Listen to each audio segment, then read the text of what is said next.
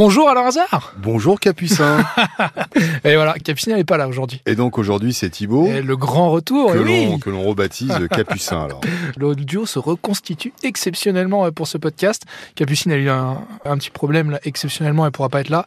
Donc c'est moi qui prends la relève exceptionnellement. Je suis de retour, mais on ne déroge pas à la règle. Tu vas nous parler de l'émission à venir. Et là, tu vas nous parler, euh, c'est une, spéciale site internet un peu, euh, un peu bancal, un peu défectueux. Oui, en fait euh, on fait une enquête sur un, site un peu spécial dans la mesure où il y a pas mal de victimes et effectivement on essaie de comprendre si c'est un site vraiment sérieux. Il y a des problèmes de livraison, des produits qui ne sont pas forcément conformes, mais globalement on va vraiment faire demain une enquête sur ce site, donc c'est un site internet, mais aussi en général sur euh, peut-on vraiment faire confiance à tout ce qu'on achète sur internet? Certes c'est rapide, c'est pratique, on est bien d'accord, Capucin.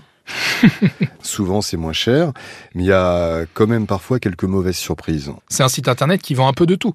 Oui, qui vend un peu de tout, bien sûr, notamment de la décoration. Mais indépendamment de ce site, on a aussi une grande enquête sur, en général, qu'est-ce que ça vaut de passer par Internet Oui, est-ce que c'est si fiable que ça? Est-ce que c'est plus fiable que de se rendre en Peut-on magasin? vraiment faire confiance à Internet? C'est la question. C'est vrai que, comme je le répète, c'est rapide, c'est souvent moins cher, mais parfois il y a quelques mauvaises surprises. On a par exemple Meryl qui a commandé un canapé, euh, elle ne l'a toujours pas reçu. Ouais. Donc ça fait comme un certain temps. Dans un magasin, son canapé, elle aura une date de livraison, par exemple. Elle gagne peut-être du temps à la commande, mais elle perd en fiabilité Et derrière. puis, si c'était une boutique près de chez elle, elle aurait pu les voir souvent. C'est clair. Quand on appelle un site, avoir quelqu'un, c'est pas si simple que ça. Et on sait pas forcément d'où ça vient, surtout. On a aussi Christiane qui est passée par un magasin qui est quand même assez connu également. Elle est passée par Internet. Les chaussures qu'elle a reçues, c'est pas tout à fait ce qui lui correspond. Elle demande le remboursement et c'est très compliqué. Et puis on a Pascal, donc, qui est un professionnel qui a commandé une machine à tisser. Le site a encaissé 900 euros de trop. Donc évidemment, Thibaut, il demande aujourd'hui le remboursement des 900 euros.